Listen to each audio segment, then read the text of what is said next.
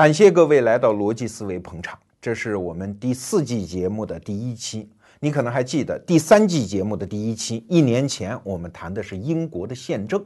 那好，今天我们接着聊英国。哎，我们为什么对英国这个国家这么感兴趣啊？因为如果不懂英国的历史，我们也许就无法看清楚中国的现在。而且要注意一点啊，现在我们看到的那个英国，就是在欧洲眼睁睁地看着的那个英国，和我们马上要谈的英国可不是一回事儿啊。举个例子来说，在日本人看来，他们现在看到的这个中国，和他们心目中文化概念中的中国也不是一回事儿嘛。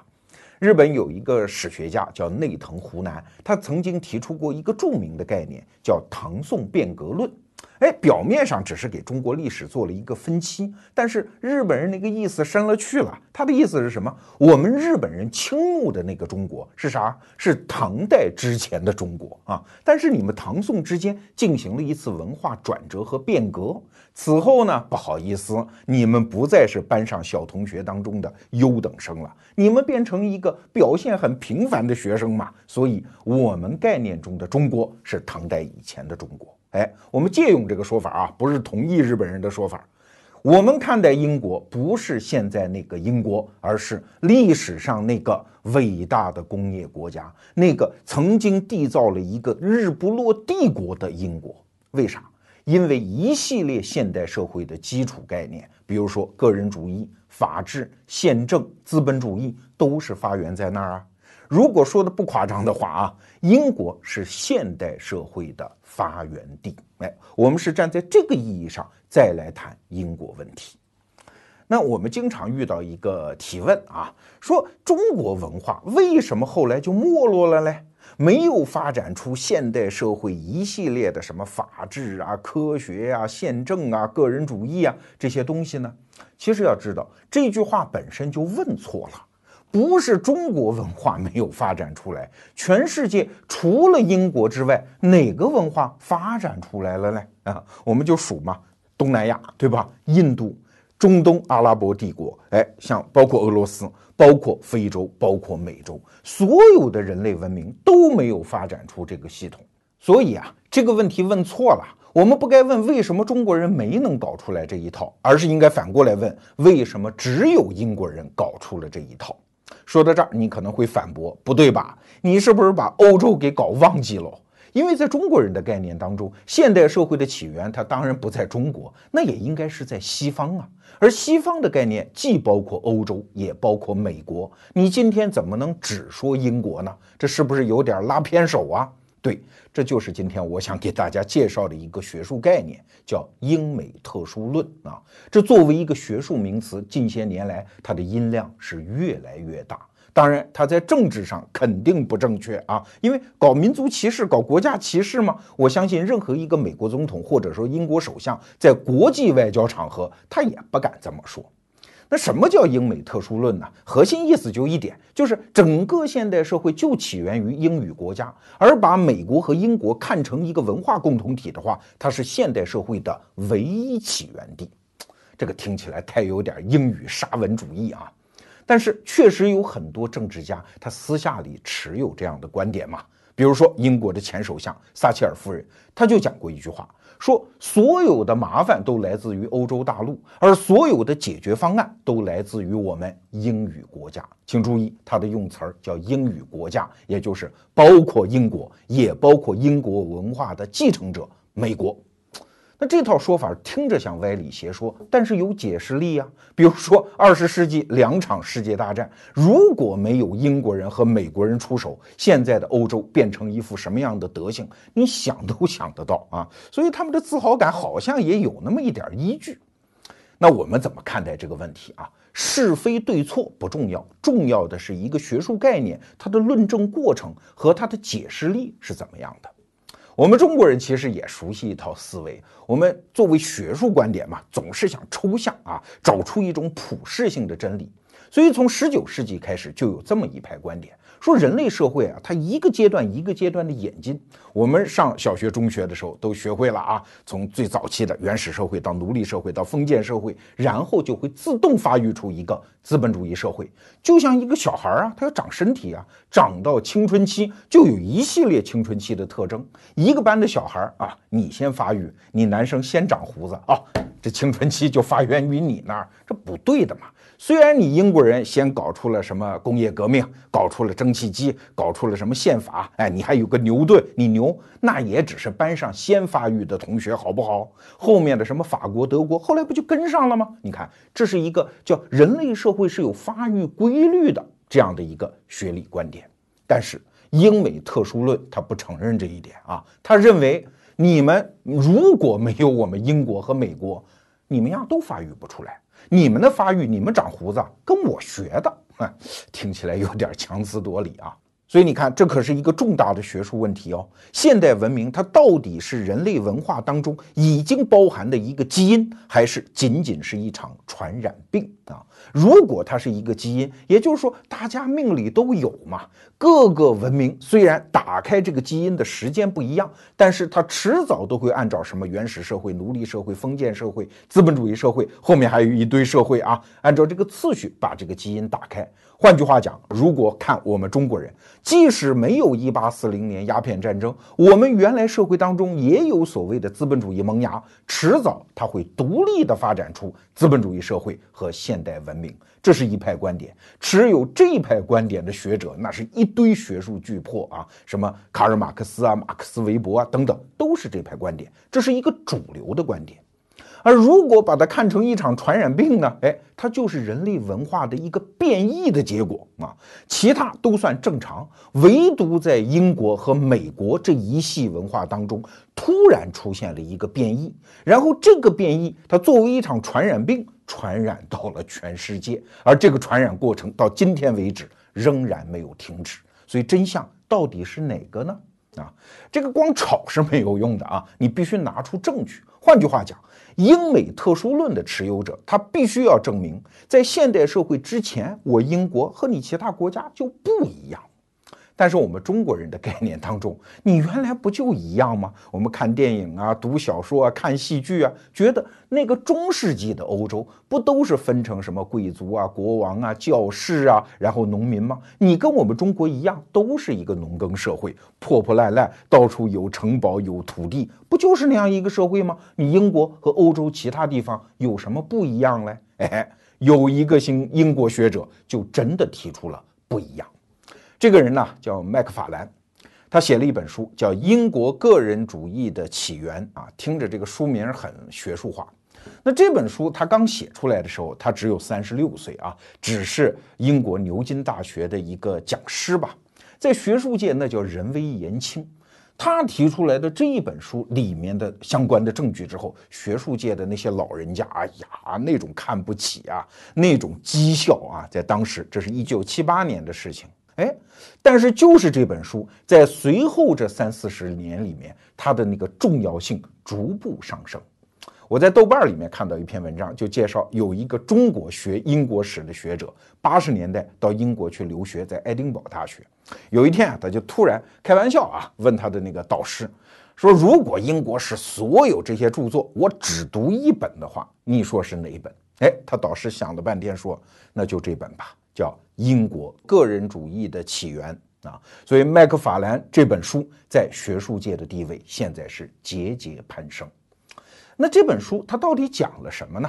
我们先打一个岔啊，就这本书啊，它其实依赖于一项材料，这材料是什么呢？就是英国从十三世纪一直到今天一个完整的档案系统，这在全世界所有文明当中也是独此一家。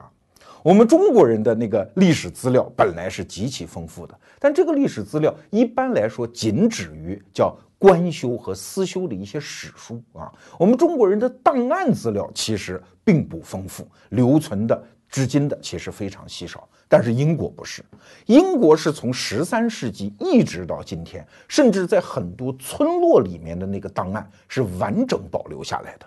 这个档案包括，比如说，呃，出生啊、死亡的证明，什么继承权、什么结婚证明，包括诉讼的全套的档案，全部保留啊。而且到了十六世纪的时候，这一套档案已经覆盖了英国百分之九十五的人口，就是你从出生一直到死，包括跟国家、跟法庭打交道的所有文案，全部留存在那儿啊。所以说，不夸张的讲，从十六世纪到今天，英国很多村庄的历史，你可以逐年去查，这个村庄每年有谁，都发生过什么事儿，都能查得出来。比如说，以前我们讲过一期牛顿的节目，我们就提到一个细节，说牛顿呢一度辍学回家啊，他在家的时候呢，他的呃他养猪嘛啊，天天放猪，他的那个猪把人家的庄稼给拱坏了，他还赔过钱。这个事儿是怎么查出来的？就是后来的英国学者跑到牛顿他母亲家的那个村庄里翻原始档案给翻出来的。那英国人独有的这个档案系统，至少说明了两个问题啊。第一，就是从十三世纪开始，英国的普通人和国家打交道的方式、政府的结构方式、法律和契约方式是相对比较稳定的。那说明的第二点呢，就是英国那个时候的知识普及率其实已经比较高了。这两点都远远优于欧洲其他部分。当然了，这一点还不足为凭，得出什么结论啊？更重要的是，作者麦克法兰从中看出了一个问题。他说啊。英国那个时候没有农民，哎，你看这个很奇葩的观点啊！在近现代化社会之前，在工业革命还没有开始之前，怎么会没有农民呢？你的社会经济结构是一个农耕社会吗？没错，麦克法兰指的没有农民，指的是没有社会学意义上的农民。啥意思啊？社会学意义上的农民指的是至少两个特点：第一，他的生活半径比较小。相对来说，从生到死，绝大多数人都是生活在同一个村庄啊。再有就是他的经济生活不太依赖于货币，而且他的财富状况也仅仅能够维持生存。这样的农民，我们中国人见的很多。而更重要的是第二点，就是农民们啊，其实他没有严格的私有财产的概念。你别说他自己家的地呀，自己家的牛，对，但是不属于个人，他属于一个集体。按中国人能够理解的，他属于一个家族。你比如说，我小时候就听说一个故事啊，说有一个村子里有两户铁匠，那两户铁匠这做生意谁都活不了啊，所以必须有一个铁匠转行。那到底谁转行呢？于是两家就生了一个大火炉子，说哪个人敢往里跳，哎，以后这个村里所有的铁匠活都归他们家。哎，结果就有一个老爷子一下就跳进去了，说我死没关系啊。我能给子孙后代留一份家业啊！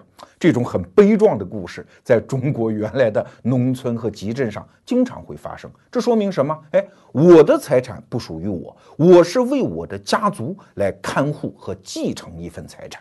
这个观念非常强烈啊！熟悉中国农耕社会的人其实都明白。这个观点可不仅仅是在农民社会当中流传，即使上到皇家，其实也一样啊。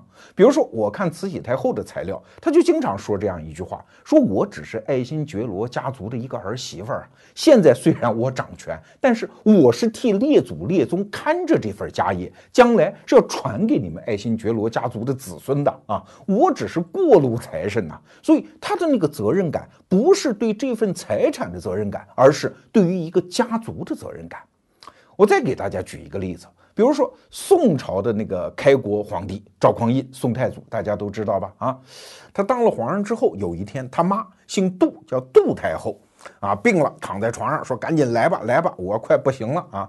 呃，赵匡胤来了之后，老太太就问他说：“你这个江山是怎么来的呀？”哟，赵匡胤说：“这是啥意思？给我下套哈？哎呀，都靠祖宗的深仁厚泽，再加上你老太太的努力，还不行吗？”老太太说：“不对，不对，你回答的不对。你的江山啊，是抢的人家后周的孤儿寡母的，所以你将来死了，你的江山不能传给你的儿子，这不又是孤儿寡母吗？你要传给你的弟弟，也就是赵光义，后来的宋太宗啊。赵光义死了之后，再传给你儿子，这样我们赵家当皇帝永远都是岁数大的皇帝，就不会是孤儿寡母被人欺负。看我这个安排好不好啊？”赵匡胤当时老太太要死了吗？只好答应。这在历史上称之为叫金匮之盟啊。当然也有历史学家说这是胡说，这是赵匡胤当了皇帝之后为了论证自己的合法性编的一个故事。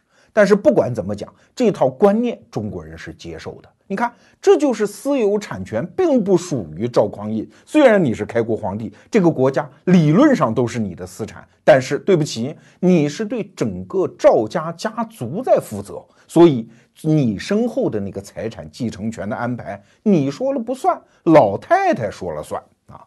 所以啊，现在你看，中国一到过年的时候，很多城里的年轻人回到老家，老觉得无法理解，七大姑八大姨就围着你问：哎，结婚了吗？生孩子了吗？小孩几岁呀？成绩怎么样啊？一个月挣多少钱呀？他天天围着你问啊，这是中国很多城市年轻人的一个噩梦。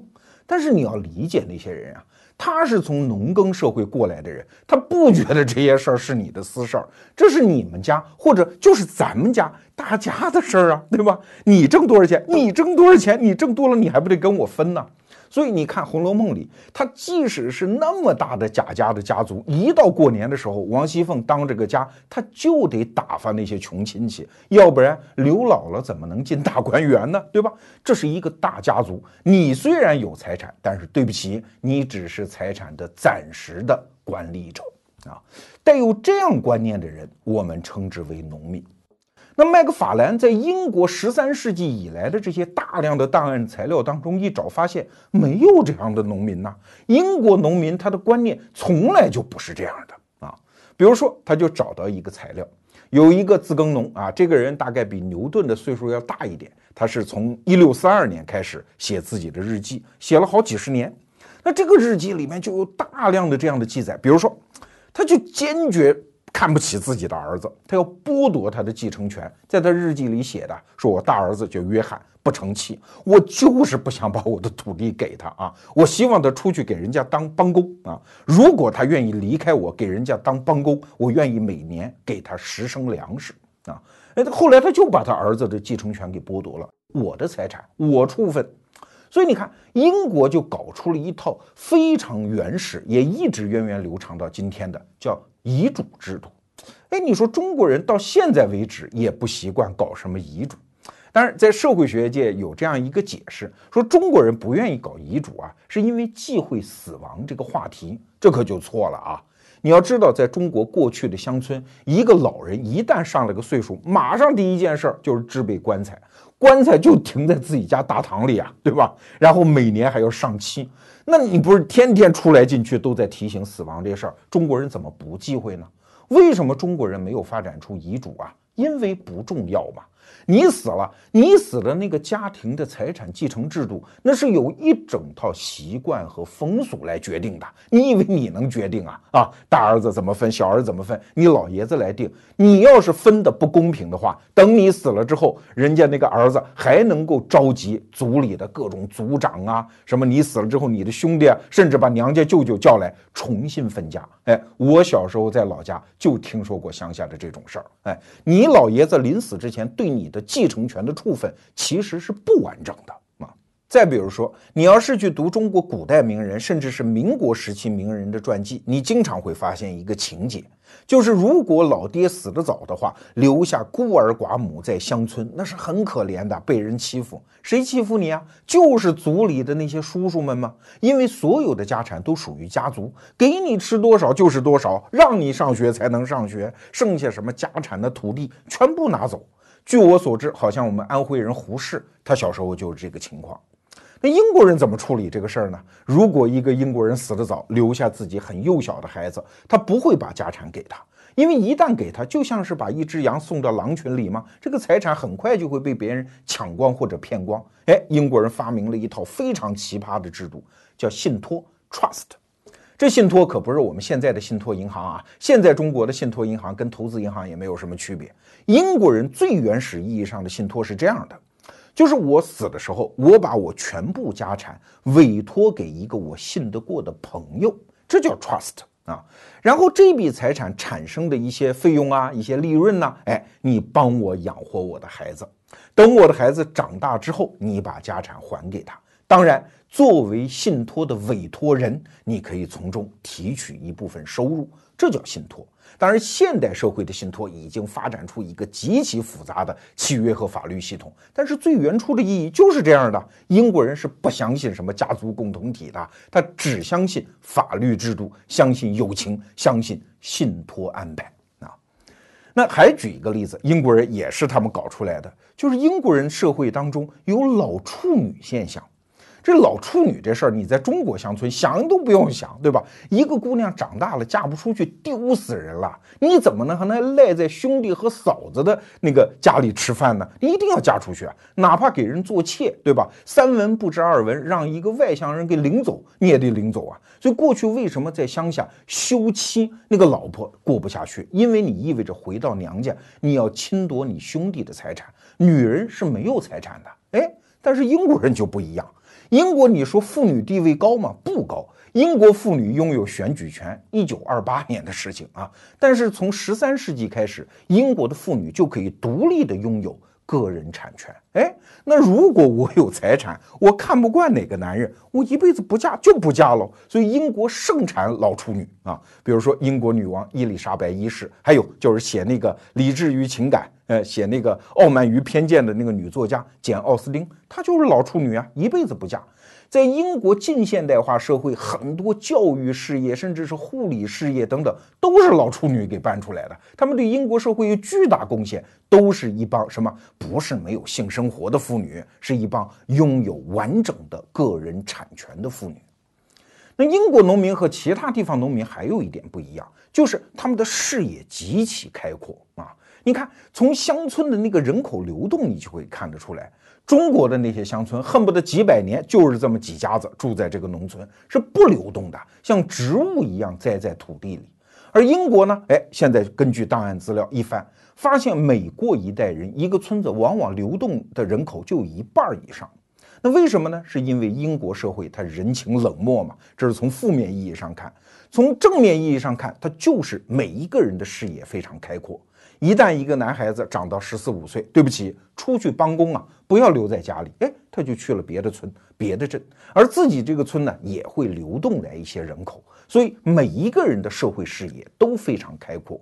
就像我们刚才讲的那个比牛顿大一些的那个农民，天天写日记的那个啊，就在日记里写呀，哎呀，我这辈子要好好挣钱，我得挣大量的地产。我得成立自己的王国啊！我得建自己的城堡，建自己的城市，甚至得有图书馆，还得有大学。哎，他就敢想，想了还敢给写下来，因为这是我凭借自己的勤劳挣来的家产，有什么不敢写的？你在中国的明代和清代的乡村，一个农民敢写这个，你马上举报他，他要造反嘛，对吧？所以视野完全不一样。如果从财富状况上看啊，现在我们看到大量的当时到英国去旅游的欧洲大陆的人留下来的游记，就会发现英国的乡村极其富裕。如果是一个中产阶级家庭，家家都有银盘子吃饭的啊。你其实到现在在英国，你都会发现英国的那个乡村的景色和欧洲大陆不太一样。欧洲大陆你要去找一些景点，往往都是城堡、皇宫，都是贵族的那些家产。但是在英国，你很少能够看到那些巨富的财产，什么大城堡啊、大皇宫啊。英国的皇宫数量可以说在欧洲各个国家当中是最少的，至少跟什么法国、俄国那肯定是没法比啊。但是英国有大量的乡村的那些庄园，哎，这些庄园就说明什么？英国当时的财富状况其实是比较平均的。比如说，我当年在美国旅游的时候，就发现有一个词儿叫“乡村俱乐部”啊，一听这不就是农家乐吗？啊，走近一看，哎呦，哪是什么农家乐？那可是英国和美国社会地地道道的财富聚集之地，是上层社会的俱乐部，叫乡村俱乐部。乡村的那个财富水平极高。但是你到城里去看呢，比如说英国首相官邸唐宁街十号，你跑进去一看，哦哟，这不就是一个普通民宅吗？对，英国的财富状况比较平均，这是在中世纪的时候就已经开始的一个现象啊。那麦克法兰把所有这些现象摊在桌面上，其实只想说明一点，就是近现代化进程启动之前，我们英国人和你欧洲大陆人就不是一回事儿。我们有着源远流长的个人主义的思想传统，我们有着坚定的个人私有产权观念，由此派生出什么契约呀、法治啊、宪政啊这些东西。所以你们后来看到的什么蒸汽机啊、工业革命、宪政政府，所有这些都是我们英国人写的一本很长很长的书的最后几个章节而已。是最终露在海面上的冰山，底下的东西你们没有，你们凭什么说你们也能搞出现代化呢？你们的现代化都是跟我学的，而且离我越远，你们的现代化进程就越难。哎，这好像也是个历史事实啊！因为英国人搞现代化，你没有看到什么轰轰烈烈的革命。虽然英国历史上也有所谓资产阶级革命，但是跟一场基本的内战是差不多的，没有那个剧烈的思想冲突。一六八八年一次非常轻松的光荣革命，人家就把国王的权利给剥夺的差不多了。可是你再看法国，就隔一条英吉利海峡，那折腾的真叫是死去活来。哎，后来基本上这套东西也搞成了。你再看远一点，德国，德国是经历了两次世界大战，最后打成那个样子，才好不容易建设了一个现代化的国家。你再往远看，那个俄国啊，直到现在现代化的进程仍然是一部血泪史。距离英国越远，好像现代化的进程就越难。哎，所以站在麦克法兰的视角上，把现代化看成是从英国发源的一场流向全世界的流行病，好像也确实解释得通啊。今天我们给大家介绍的是英美特殊论。这个论点在政治上肯定是不正确啊，因为你怎么能说一个国家的文化优于其他国家呢？所以那些政治家大人物在公开正式的场合肯定是不敢说，私下怎么想说不好。但是它作为一个学术观点，现在确实是越来越受到重视，已经隐隐然是一脉思潮。比如说，英国人还有一个学者叫汉南，他写了一本书叫《自由的基因》，现在中文版也能买得到。这个汉南是一个历史学者，现在还是英国驻欧洲议会的一个议员。那这本书在核心思想上和麦克法兰是一脉相承的，都认为人类的现代文明它有一个唯一的起点，那就是英国文化。而这本书就是《自由的基因》，还提出了一个概念，叫昂格鲁圈 （Anglo-Sphere）。啊，昂格鲁什么意思呢？这就是英国人的血缘嘛，昂格鲁萨克逊人。那在历史上，英国人移民海外形成的几个国家，而且现在都是发达的工业国，我们就称之为叫昂格鲁圈。具体的讲，就是英国、美国、加拿大、澳大利亚和新西兰这五个国家，不仅在主流语言上是共享英语，而且共享一系列的底层价值观，比如说个人自由。个人财产保护、法治、宪政、有限政府等等等等，你觉得平平无奇吧？这好像有人说什么叫普世价值，不就是指的这一套吗？嘿嘿，你还别这么说啊！倒退几十年，不到一百年，这一套想法是非常奇葩的想法嘞。比如说，第一次世界大战已经到后期的时候，德国皇帝威廉二世到前线去鼓励士气啊，发表一个新年讲话，就跟他的士兵讲。我们现在打的是一场什么战斗？就是德国人和英国人打的这场战斗，就是秩序和混乱之间的战斗，就是高尚的道德和拜金主义之间的战战斗。哎，英国人当时在德国人眼里就是这样一个天天就算来算去小商人。拿破仑不就骂英国人吗？说一个小店主的国家看不起他的。你比如说，到了一九三四年的时候。希特勒讲过一句话，这个话，哎，我不说希特勒讲，你可能都不知道，叫“资本主义垂而不死”，你能相信吗？这是希特勒说的，跟谁说的？跟意大利的那个独裁者墨索里尼说的。什么意思？就是英国人搞的这套东西，现在已经快死了，只不过差我们哥俩联起手来给他踹上最后一脚而已。这是一九三四年的事情。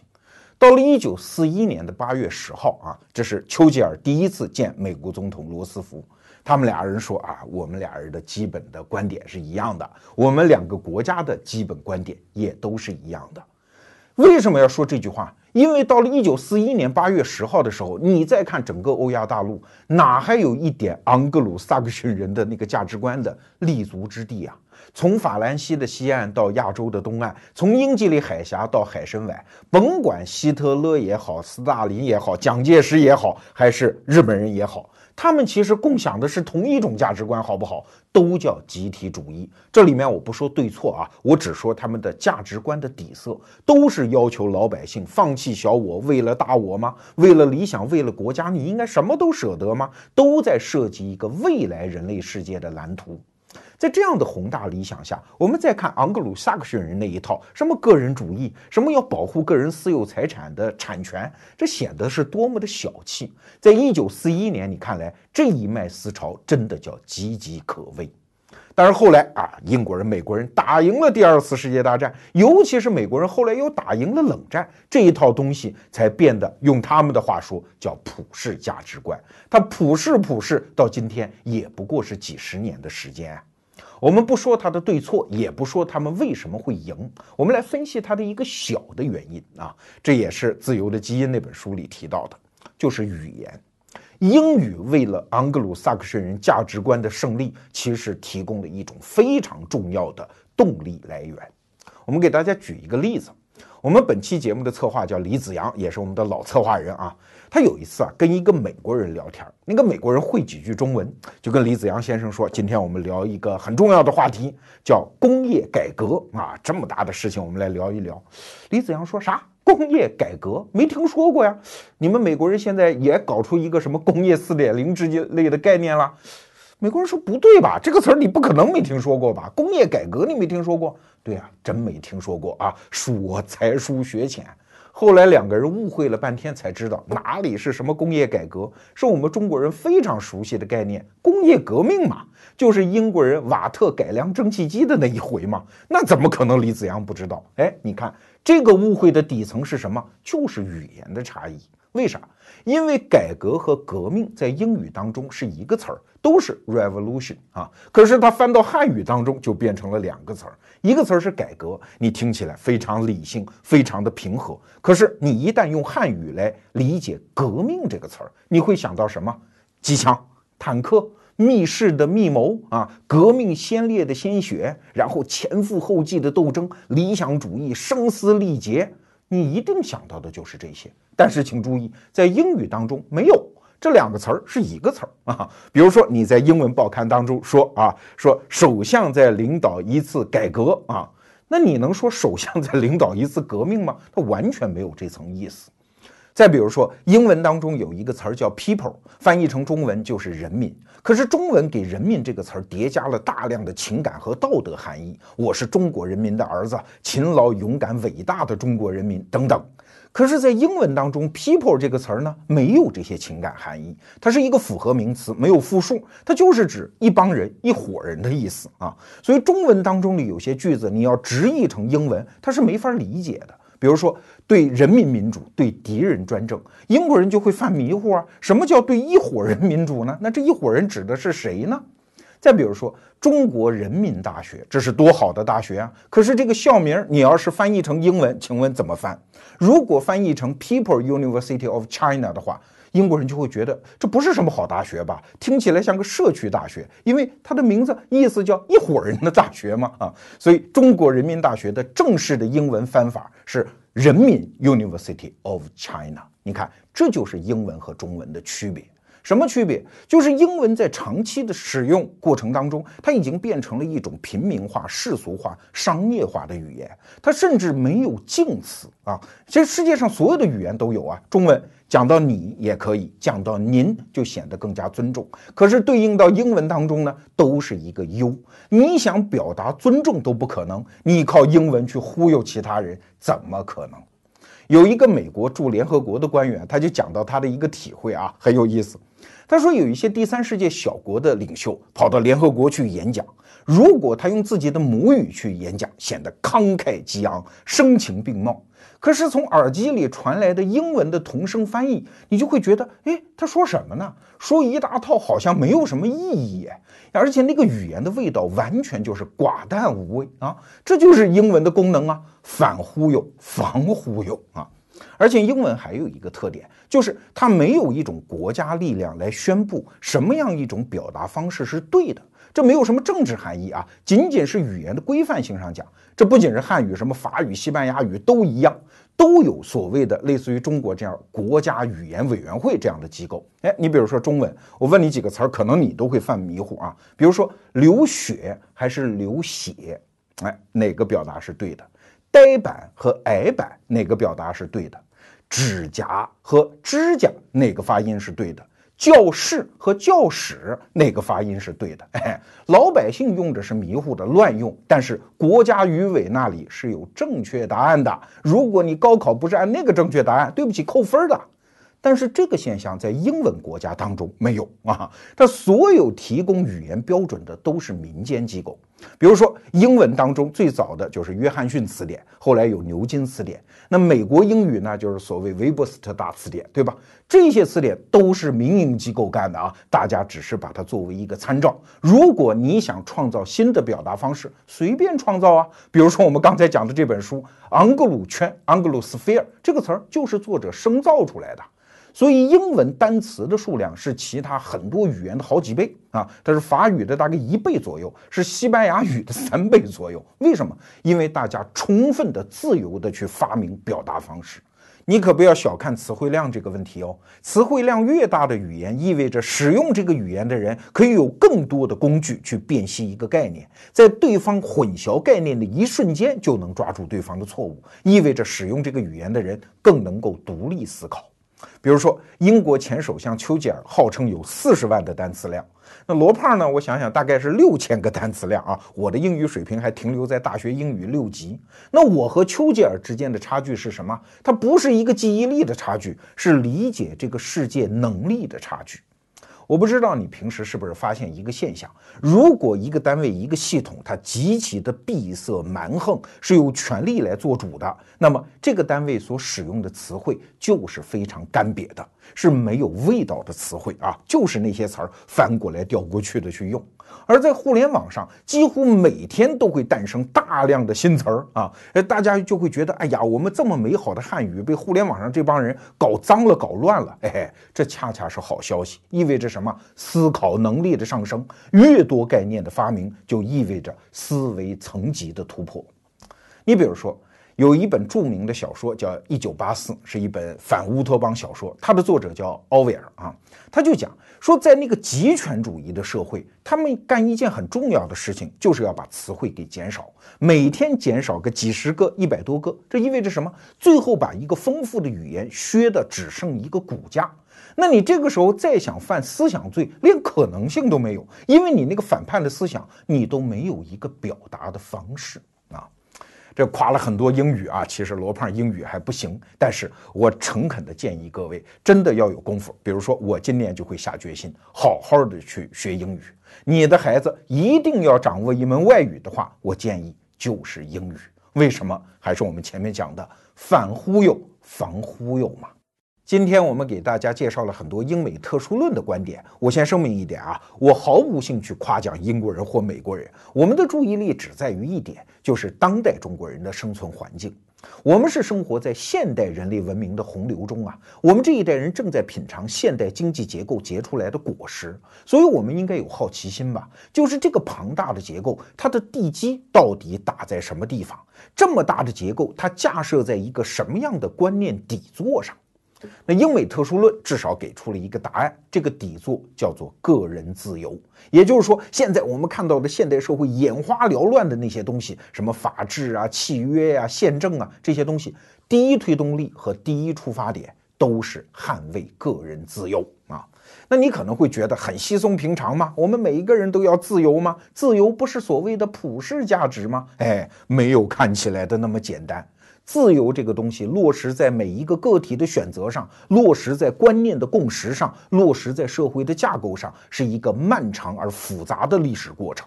为什么？因为自由是反人性的吗？你不要觉得人性当中只有自由，还有反面嘞，要追逐安全嘛。因为我们每一个人都是从丛林里面跑出来的猴子。自由这个东西有时候是可以牺牲的。如果为了获取食物、获取安全，能够对打敌人，我们有时候是愿意让渡一些自由给集体的。所以，什么和你在一起呀，团结起来有力量啊，从古至今都是有号召力的，或者说有诱惑力的。我们给大家举个例子啊，比如说你就是个独身主义者，每次回家，老爹老娘都在那念叨你要结婚呐，你要生孩子呀，等等。哎，你会不会观念当中有那么一丝一毫的犹疑嘞？哎，要向老头老太太投降嘞？对。你这个时候就在准备放弃自由啊！比如说公司开年会，做了一身丑的不得了的制服，必须让你穿，请问你穿还是不穿？如果不穿，意味着你这个人不合群嘛？领导会不喜欢你吗？请问，哎，这个时候你要不要放弃一点自由呢？所以在生活中，大量的个体选择，不是说自由是一个原则啊，我把这个原则执行到底就可以，哪有那么简单？所以。英国保守主义政治家叫埃德蒙·伯克，我们以前多次提到过这个人啊。他讲过一句话，说自由是我们从老祖宗那里继承的遗产，我们这一代人要把它传给英国人的后代。请问传的是什么？难道是这个词儿吗？难道是这个观念吗？当然不是。英国人从远古开始，也许在十三世纪之前就搞出了一套非常复杂的系统，这里面肯定有大量复杂的历史遗存嘛。比如说精英的思想和著作，民间形成的习俗和观念，还有。权力和权力之间形成的彼此的制衡关系啊，这个东西是沉甸甸一大坨东西，所以埃德蒙·伯克才说这是一笔遗产，我们要把它继承，还要把它传下去。哎，你看，美国独立战争，我们现在都觉得是两个国家，甚至是两个民族之间的战争。你搞错了，在一七七五年刚开始打的时候，大家觉得自己都是英国人，那他们打的是什么呢？打的是你英王乔治三世来迫害大家的自由。那美国的那些国父们，他不觉得自己是在搞独立战争。刚开始的时候，他觉得你乔治三世才是叛国者嘞，因为你在背叛我们英国人的这个自由的传统啊。那包括在英国国会里，像我们刚才讲的，爱德蒙·伯克就是反对英国出兵去打美国人呢。他觉得你。乔治三世国王做的不对呀！当时英国还有大量的将领是不愿意带兵出征到美国的，即使带兵出征的将领在打美国独立战争的时候，那叫手下留情啊，不是那么死打。为什么？你在剥夺人家自由吗？这个东西英国人在观念当中接受不了。所以，我们节目以前经常讲一个话题，叫保守主义。请注意啊，我们不是泛指一切保守主义都是我们主张的东西，它恰恰是英美保守主义。它要保守的是那个应该小心翼翼护持的自由的火种啊。像我们讲的埃德蒙·伯克就是保守主义的大师。可是啊，咱们又把话说回来啊。这个保守，这个自由，它呵护起来也很难，包括在英国人和美国人那儿也很难啊。甚至就像我们节目一开始讲的，现在的英国还是一个典型的自由国家吗？不好说嘞。因为英国人搞出这套个人自由的系统，它其实也有偶然性因素。比如说我们刚才讲的那个概念——盎格鲁圈 （Anglosphere）。你会观察，哎，好像都是岛国啊，比如英国、澳大利亚、新西兰都是岛国吧？美国和加拿大相比于世界舞台中心来说，它也是一个大岛嘛。而岛国的这个特点就决定，它受外来侵略的威胁比较小，国际安全环境比较好，所以这样的国家一般来说都不去配备大规模的常备陆军。像英国人，我们听说过他有皇家海军、皇家空军，你啥时候听说过他有皇家陆军呢？因为没有必要嘛。所以，英国的君主在历史上其实缺乏一件趁手的工具，就是大规模的陆军去镇压国内的个人自由。其他几个岛国情况也都类似。所以，这样的偶然的地理的天然条件，导致它可以小心翼翼地培植一个个人自由的传统，并且把它给维护下来。哎，但是你理解这一点之后啊，坏消息就出现了。这样的国家，如果国家安全受到剧烈的威胁，比如说参加一次大规模的世界大战，它的自由传统没准也就岌岌可危啊。那个小政府的传统是维持不下来的。比如说英国人和美国人，这就是现成的例子。他们在一个全新的考场上，那个成绩也是一塌糊涂。我们先说英国啊，英国在第二次世界大战之后，它的政府部门已经变得极其的庞大。而且他们把战争时期搞的那一套经济管制系统一直延续到了战后，所以第二次世界大战之后的英国变成了一个什么？一个福利国家啊，跟欧洲大陆上的什么法国、西班牙、意大利、希腊其实是差不多的呀。所以它在经济上表现就不行吗？在上个世纪有一个名词叫“英国病人”，就是说它的经济一塌糊涂。当然，保守党政府执政的时候呢，能把它稍微往后拖一拖啊，往自由的方向摆一但是总体来讲，英国是顺着那条道给滑下去的。所以今天节目一开始我们才讲，我们今天节目所讲的英国和今天你在地图上看到的那个英国已经不是一个国家。这个学生变坏了嘛？那美国人怎么样呢？当然，美国现在是西方世界当中高举个人自由大旗的一个国家啊，它的经济实力也非常好。但是，如果你对比第二次世界大战前后这两个国家，就是美国啊，它也是两个国家呀。比如说，第二次世界大战之前，美国的军队其实规模非常小，尤其是陆军啊。我们在店里还卖了一本书，叫《光荣与梦想》，里面就讲到，在第二次世界大战之前，美国陆军规模小到什么程度？他的参谋总长就是麦克阿瑟，整个陆军就一辆轿车啊，配给他一个人用。那他的那个副手呢，就是后来的艾森豪威尔，是盟军的总司令哎，后来当了美国总统这个人。他简直就是麦克阿瑟的一个小催本，动不动麦克阿瑟说过来啊，一溜小跑过到办公室来办一件事儿。那他如果从国防部的办公室要去国会大厦办个什么事儿呢？没有车，麦克阿瑟也不肯把自己的车借给他用啊，所以他就得跑到国防部的门房里去领两张电车票啊，然后去坐公共汽车跑到国会山去办事儿。那个时候，美国陆军的规模就是这个样子啊。但是第二次世界大战之后呢，像麦克阿瑟那已经是几百万军队的统帅了，所以今天你要是去到美国的首都华盛顿去看一看啊，那些政府部门的规模，你就看看那些政府部门的大厦，你就知道，比北京的那些政府部门的大厦其实要雄伟的多，规模要大得多。所以现在一个自由国家的所谓小政府的传统，在美国这样的国家也是没法持续的。当然有一个话题，今天我们没法展开，我们仅露一个小头啊，就是民主和自由，它其实有一个非常深刻的内在逻辑矛盾。为什么？因为这么大国家，你要去搞民主的时候，其实意味着把个人行为和这个行为的结果的责任链条给打断了。就是我投了票和这个票最后产生的那个结果，实际上我无法预期啊。这就会导致什么？就是社会当中会出现利益集团啊，他会利用合法的民主程序对所有人巧取豪夺，而民主程序拿他是一点招都没有。我们举个例子，比如说美国出现一个山洞家，他随便扯出一个理由，什么环保啊、节能啊，我这儿有一个项目非常好，可以解决这个问题，来通过一个法案，一个美国人加税一个美金，把这事儿给办了。哎，只要他有说服力，把这个法案一通过，你再想把这个法案取消，千难万难。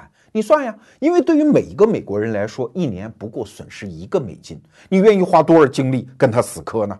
而对于利益集团来说，这可是一年就筹集了两到三亿美金，你算他愿意花多少钱呢？所以现在在美国国会山周边有大量的游说公司替这些利益集团服务啊，把老百姓的钱一点一点的搜刮到美国中央，然后进入利益集团的口袋。这个过程到现在人们也没有想出办法怎么把它逆转。啊，这就是民主的一个缺陷。那美国人跟我们讲话的时候，经常是把民主、自由、平等、博爱一块儿说。但是对不起啊，这些词儿的底部是有逻辑矛盾的。那我们这期节目其实就想替大家梳理这件事情：现代社会整个的繁荣和文明，它到底最初的源头是什么？不是美国人讲的民主，恰恰是英国人搞出来的自由传统。也就是说，现代社会无论发育出什么样的政治、经济、法律的制度安排，只要这套制度有利于护持它的逻辑原点，推动个人自由的发展，那整个人类每一个个体的能动性和创造性就会被释放出来，整个文明就会趋向于繁荣和稳定。如果反过来，这套制度听起来是冠冕堂皇，但是它在侵害个体自由，那对不起，这个社会就在趋向于没落。在今天的欧洲，其实我们也已经看得到，而中国人过去三十多年的历史，恰恰也在证明这一点。我们没有搞西方意义上的民主，但是每一个中国人他的自由度，他的个体自由都在趋向于放大，所以这个国家就欣欣向荣。就像我们在上一期节目的最后一期谈到的一个话题，现在在国际上主张自由贸易的国家是谁呀？恰恰不是高举自由贸易大旗的美国，他们的美式自由贸易有很多政治上的条件，而中国人现在是手把红旗，旗不失啊！我们在主张没有条件的自由贸易。所以，自由这个传统虽然是发育于英国啊，甭管这个学界的争论是怎么样，但是它是人类的共同的遗产。英国人不继承，我们中国人继承也是一样嘛。我们这一代人正在品尝自由的果实。那回到每一个人的个体选择，应该怎样行动呢？我们的主张是一贯的，那就是每一个人应该追逐更大的个体自由。但是更重要的是后半句话，就是为你的选择去承担结果。请注意，这是一个强者的逻辑啊。你看，每一个商人是不是就是这样践行的？你只要让我自由决策去做生意，是赔是赚，最终我来承担责任。所以，逻辑思维一直以来就讲一句话，叫做生意合法挣钱是这个世界上最有尊严的生活方式，甚至比做慈善还有尊严啊！前不久，在一个媒体活动上，有一位媒体前辈啊上台讲了一番话。说中国啊，现在做生意挣钱的人实在是太多了，我就不凑那个热闹了，我站在旁边写评论。后来我上台也是跟他开了一个善意的玩笑哈，我说我不同意你说的，我恰恰认为中国这个时代做生意挣钱的人太少了，而站在旁边搞评论的人太多太多了。